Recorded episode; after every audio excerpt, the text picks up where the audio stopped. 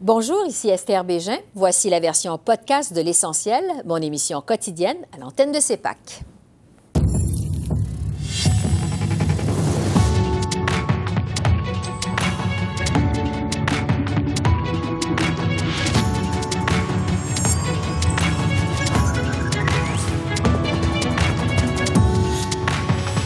Nouvelle cible fédérale en immigration, Québec soutient qu'il n'y a pas eu de consultation politique. On fait le point avec la ministre de l'Immigration du Québec, Christine Fréchette. Immigration, taxe carbone, appel au départ du premier ministre Trudeau. Retour sur les dossiers chauds de la semaine avec notre panel de journalistes. Et le Front commun intersyndical en grève lundi prochain au Québec. Quel impact pour les Québécois? La présidente de la FDQ, Magali Picard, est avec nous. Bonsoir, Mesdames, Messieurs. Les nouvelles cibles en immigration à Ottawa et à Québec font des vagues sur la colline parlementaire. Une motion du Bloc adoptée à l'unanimité aux communes hier demandait à Ottawa d'établir ces cibles après avoir consulté le Québec et les provinces. Le chef du Bloc reproche aujourd'hui au gouvernement Trudeau d'avoir annoncé ces cibles avant celles du Québec, même s'il a voté en faveur de la motion. Ça a toujours été de même, Monsieur le Président. C'était vrai en santé aussi. On prétend qu'on leur a parlé, mais on les a jamais écoutés, puis on n'a jamais rien changé à cause de ça. Sauf que hier, il a voté. Il a dit oui, je vais consulter Québec avant de fixer les cibles en immigration que son ministre était en train d'annoncer. par souci de cohérence, il va falloir qu'il aille reparler à quelqu'un à Québec. Sinon, il condamne, il faut en être conscient. Il condamne le Québec à ne plus être capable de franciser les immigrants qui y viennent ou à perdre du poids dans sa fédération canadienne. On tirera nos conclusions, Monsieur le Président. Le très honorable Premier ministre. Comme je viens de dire, on fournit à chaque année des centaines de millions de dollars à Québec euh, pour aider avec la francisation des immigrants. Le, Québec établit ses cibles d'immigration et on va toujours continuer de travailler avec eux. Ça fait des mois, des années qu'on travaille avec eux sur l'immigration et on va continuer de le faire. Alors, oui, on appuyait la motion qui dit qu'on va continuer de parler avec Québec, avec toutes les autres provinces pendant qu'on établit des cibles et on va continuer de le faire de façon façon responsable, raisonnable et ambitieux pour l'avenir de notre pays. Je discute de ces nouvelles cibles avec la ministre de l'Immigration du Québec, Christine Fréchette. Bonjour, Madame la ministre. Oui, bonjour, Esther. Le ministre Mark Miller a dit mercredi que vous avez été consulté sur les nouvelles cibles fédérales, mais vous, de votre côté, vous avez précisé que c'était des consultations administratives, pas politiques. Je vous demande d'abord quel genre d'échange vous avez eu avec votre homologue fédéral? effectivement, sur le plan administratif, il y a eu des échanges autour de différents scénarios euh, qui étaient mis de l'avant par euh, le fédéral. De mon côté, lors de ma rencontre avec euh, le ministre Miller, j'ai exprimé mon point de vue d'emblée sur les seuils proposés, envisagés par le gouvernement canadien, mais ça, ça ne s'est pas fait dans le cadre d'un processus formel de consultation. Et d'autre part, euh, le gouvernement fédéral, normalement, doit tenir compte de la planification stratégique de l'immigration du gouvernement du Québec avant de s'avancer sur ses propres seuils. Or, le fédéral a présenté ses seuils le même jour que le Québec. Alors euh, voilà, normalement, cette séquence euh, doit être étalée dans le temps. Parlons-en justement de ces cibles fédérales. Ça reste à 500 000 par année en 2025, mais ça se stabilise en 2026. Quelle est votre réaction à vous face à ces chiffres? Pour nous, c'est beaucoup trop. Euh, pourquoi c'est trop? Parce qu'en en fait, il faudrait que le poids du Québec à l'intérieur du Canada se maintienne dans le temps. Et ça, ça voudrait dire avec 500 000 personnes immigrantes qui arriveront annuellement au Canada, que le Québec devrait en accueillir 110 000 pour garder son poids là, qui constitue en fait à peu près 22% de la population au sein du Canada. C'est beaucoup trop. Il n'y a pas une formation politique à l'Assemblée nationale qui demande d'aller aussi loin en termes d'accueil de personnes immigrantes. Nous, ce que l'on évalue comme euh, capacité d'accueil, c'est d'avoir environ 56 000 personnes qui viennent de manière permanente s'établir au Québec. Donc, on est dans deux scénarios complètement distincts.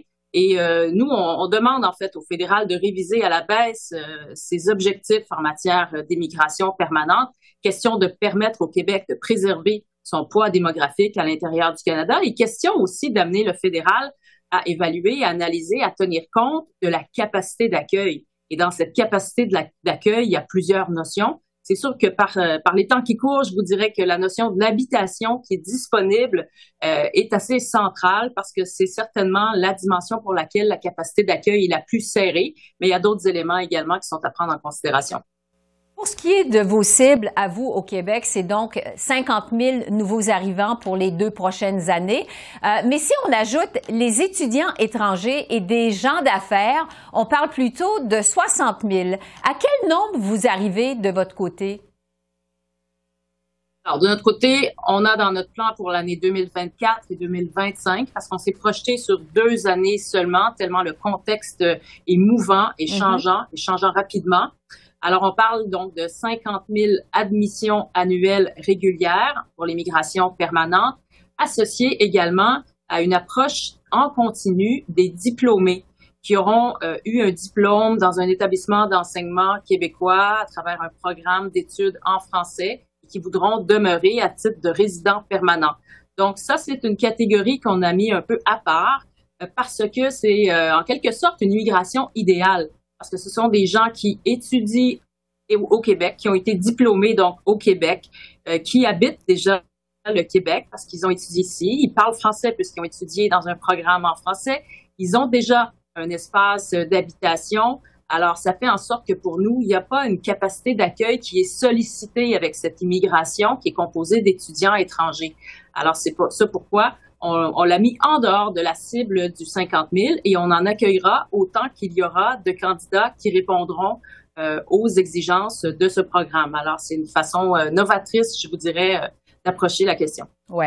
Reste que les gens d'affaires au Québec sont déçus parce qu'ils disent que c'est pas assez pour contrer la pénurie de main-d'œuvre. Est-ce que vous en avez tenu compte pour établir, pour établir vos cibles? On tient compte effectivement des besoins du marché du travail, mais en ayant aussi à l'esprit que l'immigration n'est pas la seule solution euh, aux enjeux de pénurie de main-d'œuvre. Et à notre avis, en fait, les étudiants diplômés qui arriveront donc euh, probablement en plus grand nombre du fait de l'approche euh, que l'on a prise en continu, vont permettre à des employeurs d'embaucher des jeunes diplômés en plus grand nombre.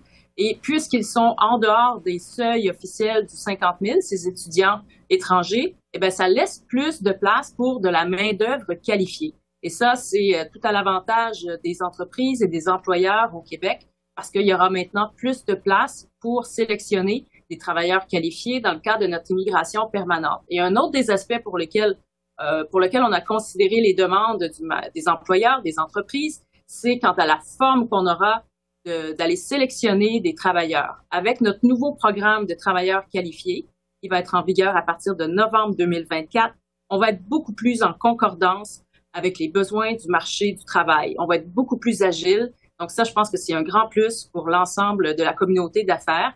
Et on voudra bien sûr aussi faire en sorte de régionaliser encore davantage l'immigration parce qu'il faut aider nos entreprises, particulièrement les PME, dans l'ensemble des régions du Québec, mais sans euh, quitter des yeux également la notion de capacité d'accueil parce que là encore, en région, les enjeux, particulièrement ceux entourant euh, l'habitation, sont de grande importance et il faut en tenir compte. Vous imposez aussi de nouvelles mesures du connaissance euh, du français à certains immigrants temporaires. Euh, le Parti québécois a réagi à ça et juge que vos exigences sont pas assez élevées, que ça va pas finalement renverser le déclin du français au Québec. Qu'est-ce que vous répondez à ça?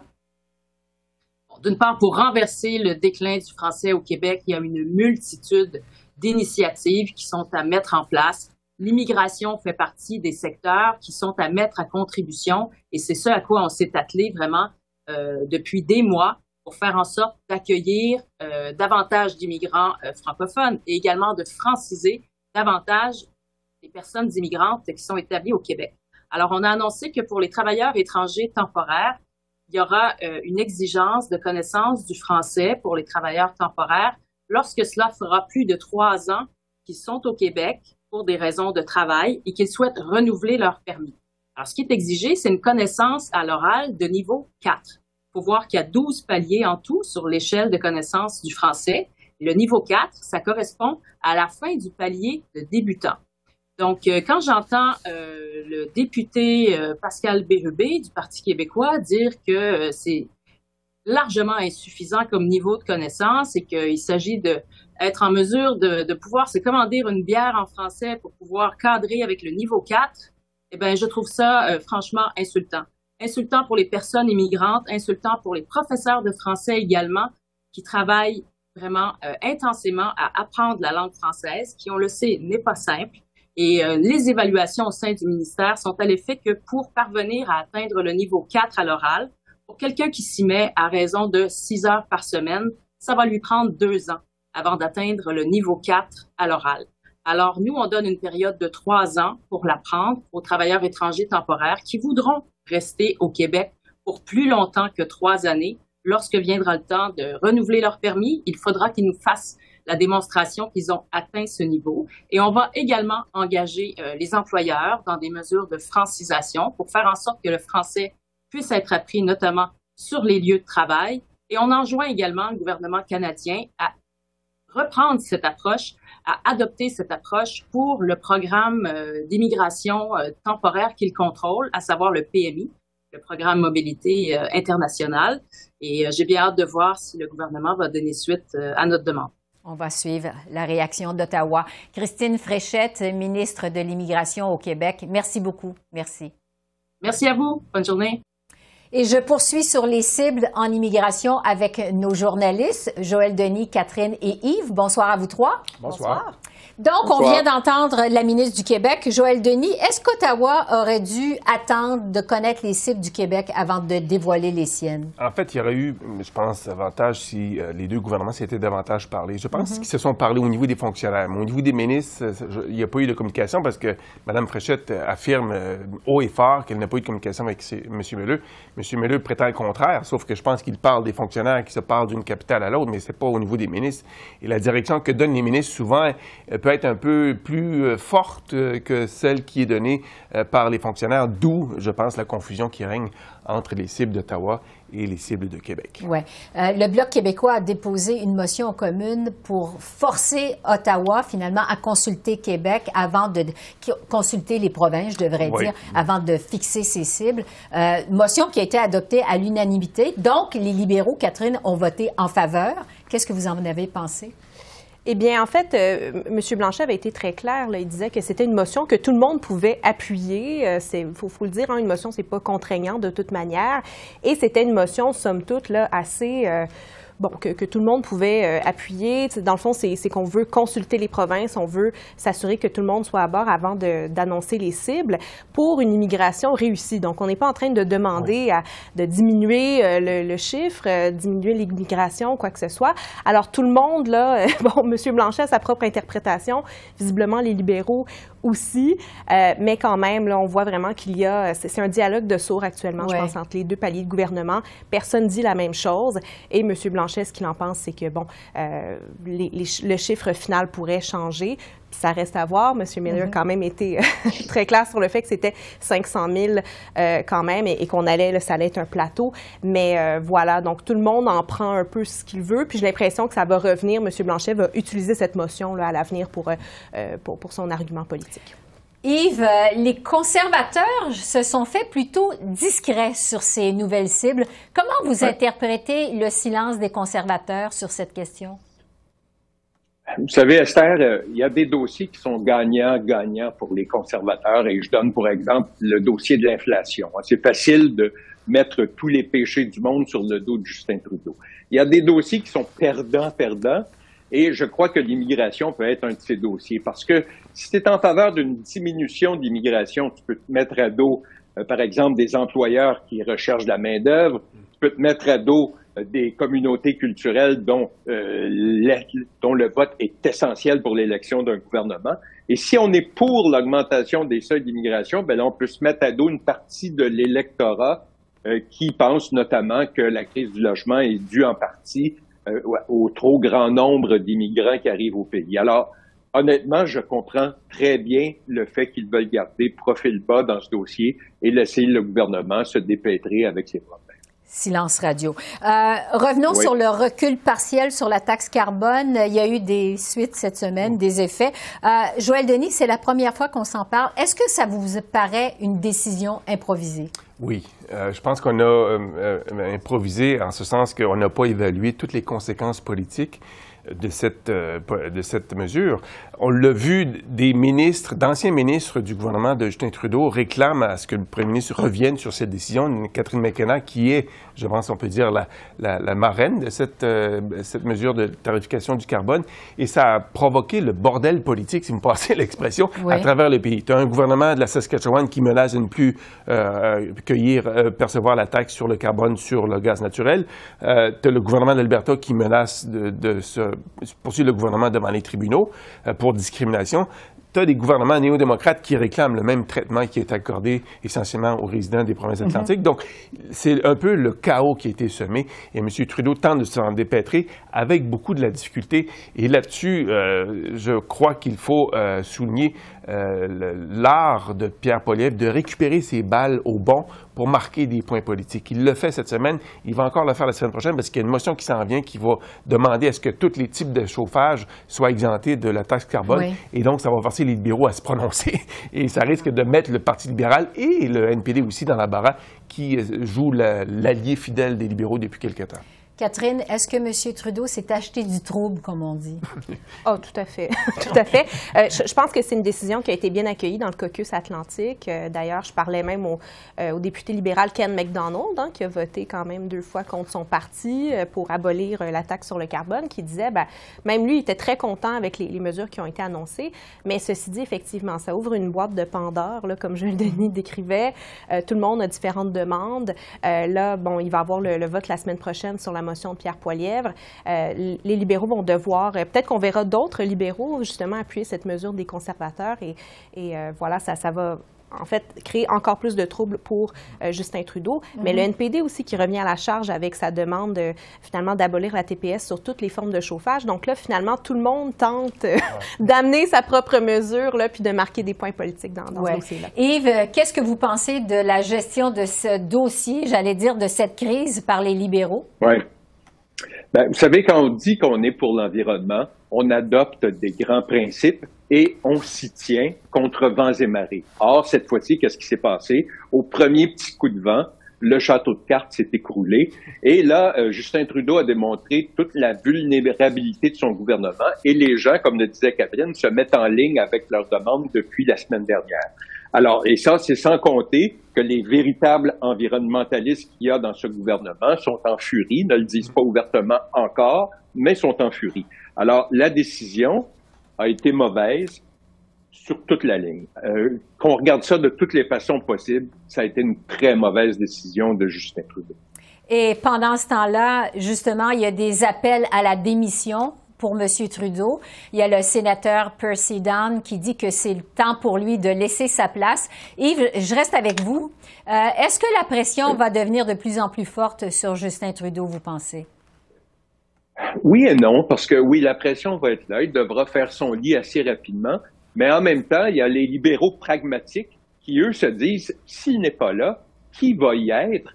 Et, euh, bon, on a entendu des noms, Christian Freeland, Mark Carney, on ne parle pas de gens avec un charisme à, nous jeter par terre. Et les libéraux pragmatiques savent très bien que euh, pour l'instant, il n'y a personne d'autre que Justin Trudeau qui peut porter le ballon pour une élection générale. Alors j'ai l'impression euh, que c'est la marque libérale qu'ils devront rehausser. Et plusieurs libéraux pensent que si l'inflation ralentit, si les taux d'intérêt commencent à baisser, ben, il y aura peut-être une éclaircie et peut-être que la marque libérale va regagner un peu de lustre, mais on n'est pas dans un beau moment là, pour les libéraux. Ouais.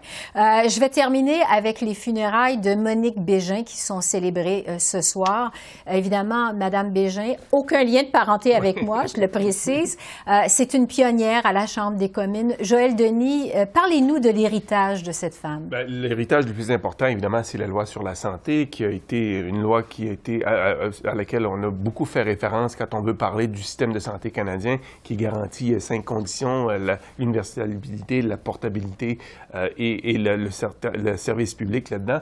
Et pour elle, ça, c'est un, élément qui, qui, est important. Il y a aussi le fait que quand elle a été élue pour la première fois dans les années 70, il y avait seulement cinq femmes et 200 hommes. Donc, elle était dans un milieu masculin et elle était évidemment réputée comme étant une, féministe. Si on faisait la liste des grands bâtisseurs avec le E, bâtisseur E au féminin, elle ferait partie de ces, des 20 grandes femmes qui ont contribué à l'édification du Canada, évidemment, à Monique Bégin.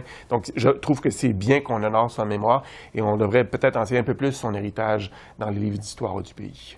Joël Denis, Catherine, Yves, merci beaucoup. Merci. Merci, Esther.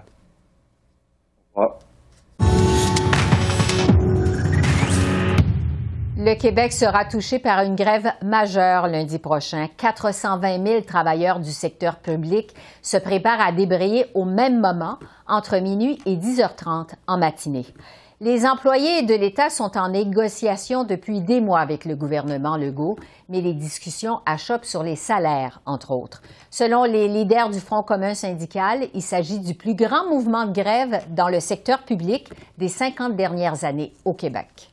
J'en parle avec euh, la présidente de la FTQ, Magali Picard. Bonjour, Madame Picard. Bonjour, Madame Bégin. Donc, la grève commence lundi. Quels seront les effets de vos moyens de pression sur la population au Québec? Ben, écoutez, malheureusement, les effets seront quand même importants. Euh, je veux quand même, euh, d'entrée de jeu, rassurer la population qui aura besoin de services hospitaliers. Euh, probablement que tout le monde sait qu'il y a des négociations qui se font pour un personnel qu'on appelle essentiel. Donc, les gens là qui ne soient pas trop inquiets, s'ils ont besoin de consulter, aller dans les hôpitaux, oui, ils vont voir des manifestants, mais ils vont avoir accès. Notre priorité, bien entendu, c'est la sécurité de tout le monde. Par contre, pour les parents qui amèneront leurs enfants dans les écoles, ils doivent savoir que les services de garde seront fermés lundi matin, que les écoles, certaines écoles ont décidé de fermer pour l'avant-midi, d'autres vont réouvrir à 10h30, mais ça prendra du transport pour euh, nos enfants. Donc oui, beaucoup d'inconvénients. On en est navré. On souhaitait sincèrement être capable d'éviter tout ça. Mais il faut croire que tous les messages et tous les rendez-vous qu'on a offerts au gouvernement de François Legault et à la ministre Lebel euh, ont été sans réponse. Alors, euh, les travailleuses et travailleurs de l'État sont obligés d'aller de l'avant avec ces moyens de pression-là. Oui. Euh, parlons justement des négociations avec le gouvernement du Québec. Ça achoppe surtout sur les salaires. Est-ce que vos demandes respectent la capacité de payer des Québécois? Moi, je vous remercie pour cette question-là parce que le gouvernement commence à utiliser cet argument-là et je trouve ça très arrogant de leur part pour plusieurs raisons. D'abord parce que le gouvernement nous dit euh, est-ce que les Québécois, Québécoises ont cette capacité de payer là? Chaque 1% qu'on donne aux travailleurs de l'État équivaut à 600 millions de dollars euh, des contribuables. C'est le même gouvernement qui, a quelques semaines, quelques mois, avant les élections, après les élections, a choisi d'envoyer des chèques cadeaux de 500 dollars euh, à la population. Ça, ça a coûté 7 milliards de notre argent public. Ensuite, c'est le même gouvernement qui s'est dit tellement riche qu'il pouvait réduire les impôts au Québec, nous euh, alléger le fardeau fiscal. Ça, c'est un autre 7 milliards que le gouvernement a, euh, dépensé pour très peu de résultats. C'était un gros, gros coup de publicité de la part du gouvernement, mais en réalité, aux travailleuses, voyons, aux, citoyens, ce que ça fait, pour certaines familles, c'est 8 dollars net par année. Pour les mieux nantis, ça donne jusqu'à 120 dollars d'économie d'impôts. Donc, euh, un gros coup d'éclat pour très peu de résultats. C'est pas ce qui va faire en sorte que la population va mieux subir l'inflation dans laquelle on est. Et là, tout d'un coup, euh, lorsque c'est temps de payer ces travailleurs et travailleurs euh, des services publics, ben là, ça commence à être pesant pour la, population. Même gouvernement qui a s'est donné, s'est doté d'une augmentation de salaire de 30 en 2023 mm-hmm énorme. 30 sur les salaires des députés et des ministres, c'est euh, bien davantage que 20% euh, sur euh, les travailleurs dans nos services publics. Et là, je pourrais continuer comme ça. Le gouvernement qui a offert 21 à la Sûreté du Québec. Donc, très difficile de comprendre, très difficile de comprendre les décisions de ce gouvernement-là et pourquoi il demande à ces gens de subir et d'être obligés de se battre comme ça pour aller chercher, dans le fond, leur dû, suivre l'inflation et être capable de d'attirer à nouveau des, à nouveau des travailleurs euh, au gouvernement du Québec. À part les salaires, est-ce qu'il y a d'autres enjeux qui posent problème en ce moment? Absolument. Tout le monde est très conscient, je pense, de la lourdeur euh, des, des, des, de l'administration à l'intérieur de nos services publics. Donc, de notre côté, ce qu'on demande, c'est vraiment d'alléger les, les, les, formulaires, la paperasse que, l'on doit traiter, que notre monde doit travailler, de se moderniser, c'est en est une chose. Ensuite, ben, le travail supplémentaire obligatoire, l'aide à la classe, il y a beaucoup d'enjeux sur lesquels on n'a pas encore trouvé euh, de point d'entente, de terrain d'entente aux négociations. Et ça, ben, c'est toujours là. C'est toujours parmi nos priorités. On sait que la pandémie a mis en lumière des problèmes majeurs dans le système de santé au Québec. À quel point il y a du rattrapage à faire en santé? Je dirais que la tâche est très, très, très grande. On a un travail gigantesque à faire et ça, euh, ce n'est certainement pas en négociant sur la place publique comme on fait de toutes parts depuis près d'un an maintenant. Ce que ça prend, c'est vraiment des discussions franches et honnêtes et un peu plus d'écoute de la part des gens sur le terrain. Oui, la lourdeur du système, elle est là. Euh, nos pratiques, euh, écoutez, là, c'est pas une cachette pour personne. On utilise encore les télécopieurs à l'intérieur de nos, nos établissements. Il n'y a pas un établissement au Québec qui utilise les mêmes formulaires de référence c'est extrêmement lourd. On a tout un virage à faire. Donc, euh, on en parle, on veut en parler aux mm-hmm. tables de négociation. Nous sommes toujours dans les priorités ministérielles, mais là, l'heure tarde et on a besoin d'amener nos propositions euh, aux responsables du Conseil du Trésor, ce qui est malheureusement pas encore fait. Vous avez rencontré euh, récemment Justin Trudeau à Montréal pour parler d'enjeux qui vous tiennent à cœur, entre autres l'assurance emploi pour le travailleur, les travailleurs saisonniers de l'Est du Québec et aussi une possible loi anti-briseur de grève.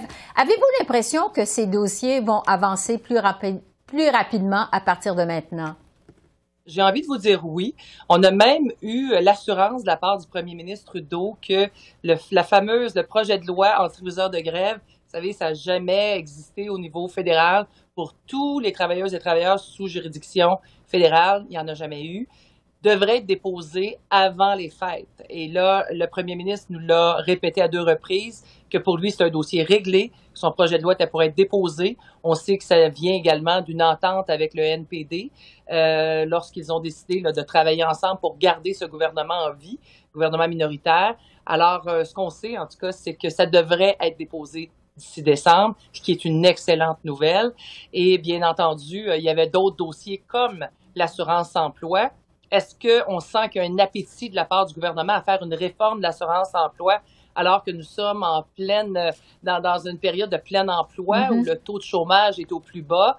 Certainement pas, mais une ouverture à euh, peut-être amender la, la, loi sur l'assurance emploi pour faire en sorte que nos travailleurs qui sont dans des domaines saisonniers, et là, je l'ai dit, c'est pas des travailleurs qui veulent travailler juste de façon saisonnière. C'est leur expertise, c'est leur travail qui fait en sorte qu'ils peuvent pas travailler 12 mois par année.